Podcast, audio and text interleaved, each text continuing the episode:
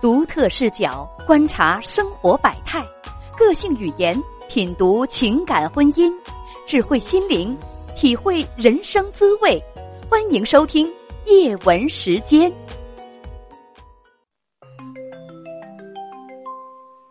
哎，你好，女你士。好，英姐。哎，你好。哦，我今年四十一岁，嗯然后那个和老公同岁，嗯我和老公已经结婚大约是十一年吧。嗯，结婚十一年。然后这十，对，十一年当中，就是我们几乎是无性婚姻吧。几乎是无性婚姻，能解释一下这句话是啥嗯意思吗？怎么说呀？他，呃，应该算是心里有疾病吧。导致嗯，对，呃我我是说导致你是说你你这个这个这个是那个啥很大的一个帽子，你不要吓唬人。心里有疾病，心里头你你就是说你给人开诊断书了，他有啥疾病？请问这个病症表现的是什么？怎么样？他就是说白了，他就是呃恋足，完了之后就是导致我们就是夫妻生活，然后就几乎是没有，啊啊啊！啊，你明白那意思吗？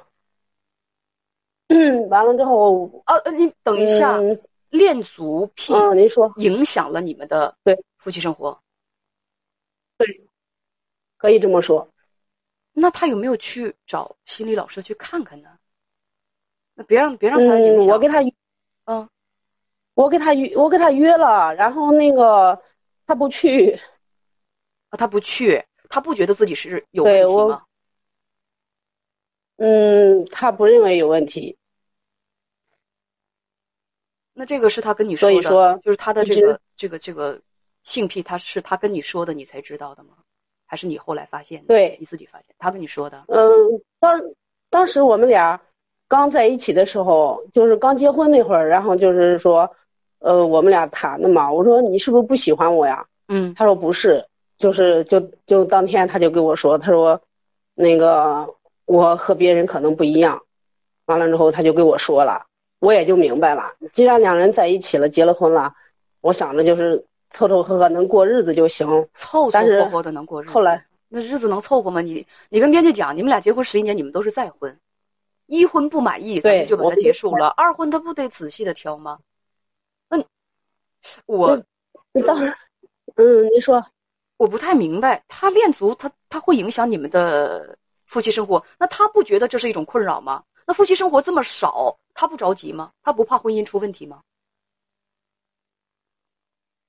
嗯，他他不怕。 当时我也说，我说那个有也是我一个朋友给约的北京的专家嘛，我说嗯去嗯北京看看，嗯他不去，他不去。然后后来我说，那你要不去就这么着呀。然后他就是一个特别少言寡语的一个人吧。 所以说这十多年来，所以说，这十这十一年来几乎是无性婚姻。那你们有孩子吗？对，我们俩没有孩子，结婚那会儿也说要个孩子，你说像这种情况怎么要孩子呀？ 就一直就没有孩子不。是，那刚结婚你就知道，你你你怎生坚持了十一年呢？这是守活寡呀。是啊，完了之后就是生活上，他对我就是也是就是说不像别的男人似的特别关心，特别那个爱护那种。反正就是几乎这十一年来，家里的大小事情，包括他们家，包括我们家，包括我们这个小家，一直都是我在操持，我在家里有什么所事以都是我在你管回答我那个问题，嗯就是这样的守寡一样的婚姻，你为什么要？而且在婚姻当中，他对你也不好，你为什么会坚持十一年？你嗯可能是心里喜欢他吧，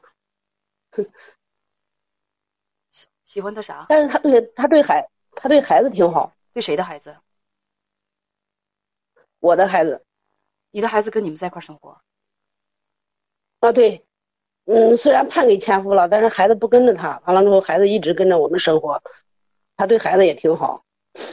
嗯所以这十一年当中，你就允许自己的自己在这样的婚姻当中过日子。这十对，一年一一直生活了十一年，对，嗯，一九年的四月份吧，然后我就去外地工作，工作了一年，完了之后回来以后，当天晚上他给我提出离婚，他说 我头去外地之前借给了一个朋友八千块钱，嗯然后后来呢，嗯，由于我不方便，然后那个那个人呢就把那个钱还给我弟弟了，这事儿后来我弟弟你就跟借他说钱了给反这正个他朋友的事情，你丈夫知不知道？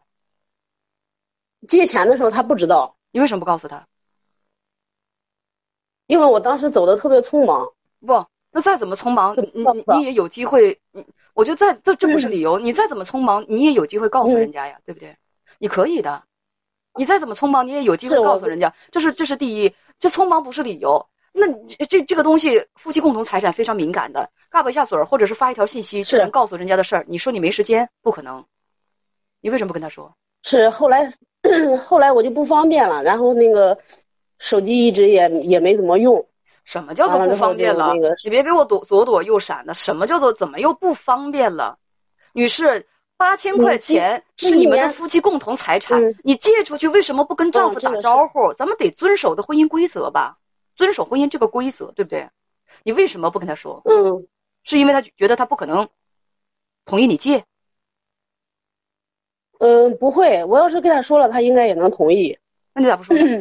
不尊重人，不想尊重他，嗯，不是，没我没有不尊重他的意思，那你反正你为后来什么中不间吧，就是你不给人家知情权，这不是不尊重人家是什么呀？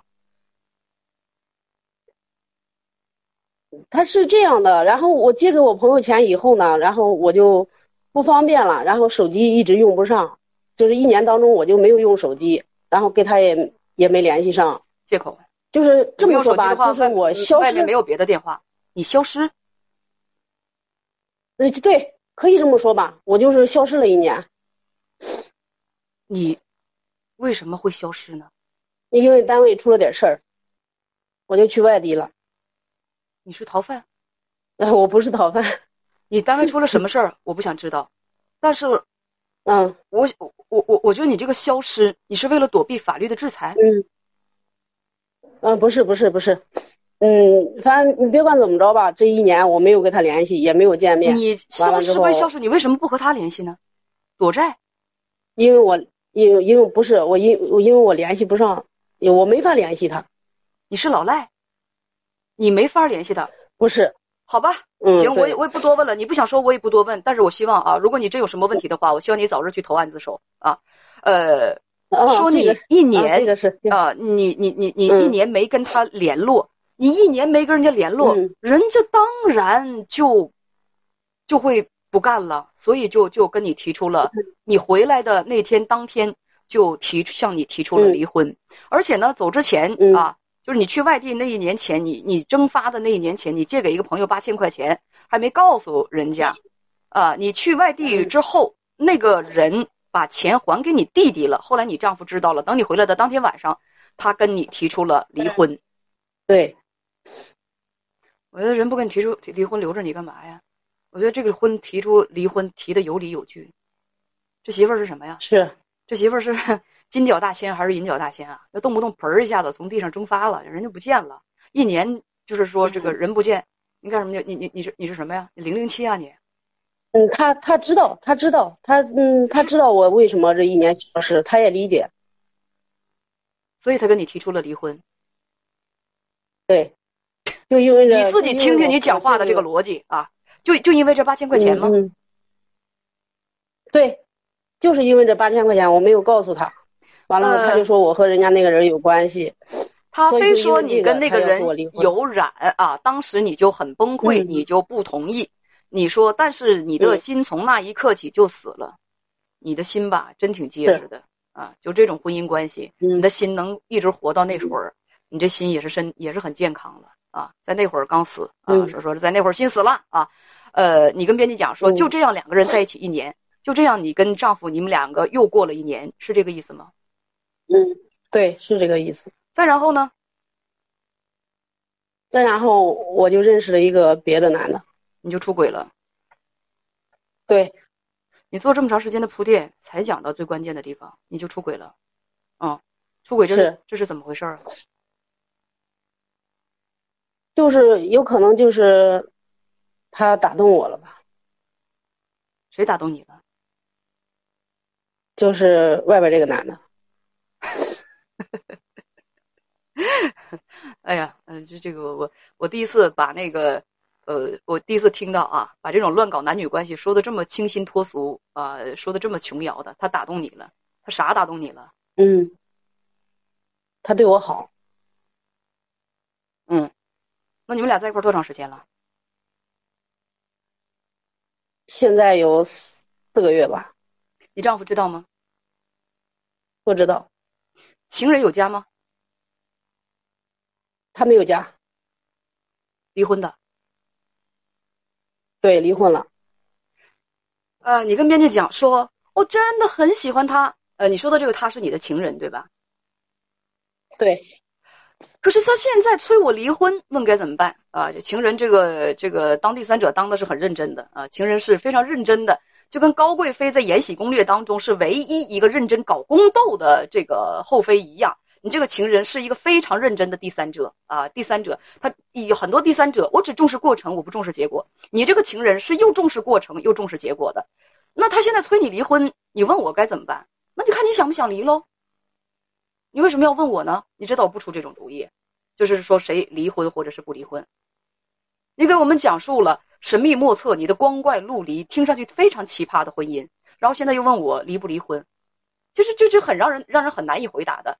从你的讲述当中，如果单听你的讲述，当然你丈夫现在他没有发言权是吧？他没有话语权，现在单听你的讲述，你丈夫挺变态的，对你还挺残忍的，还不理解。虽然在整个讲述过程当中也听到了你呢身上谜团也很多，甚至一度让我怀疑你是在逃犯，但是你现在又问我该怎么办呢？他催我离婚，别的之前的咱就不说了，我问你，嗯，你你你为什么要困惑这个？那你就跟你丈夫离婚，反正你想他又要跟你离婚，又不信任你啊，又没有夫妻生活，又是无性婚姻，那你现在为什么还要犹豫啊？而且你的情人又是单身，说你犹豫什么？你说，你就告诉我这个婚姻有啥你留恋的啊？你我感觉总感觉两个人在一起十多年了，反正怎么说呀，反正没有说没有感情吧，有亲情那种。亲情是一个很重的词儿，是吧？有亲情该对对方好，你对谁好给人戴绿帽子啊？做人不能做的坦荡一点吗？没感情了赶紧滚蛋，不滚蛋还要给人戴绿帽子，这就不厚道了吧？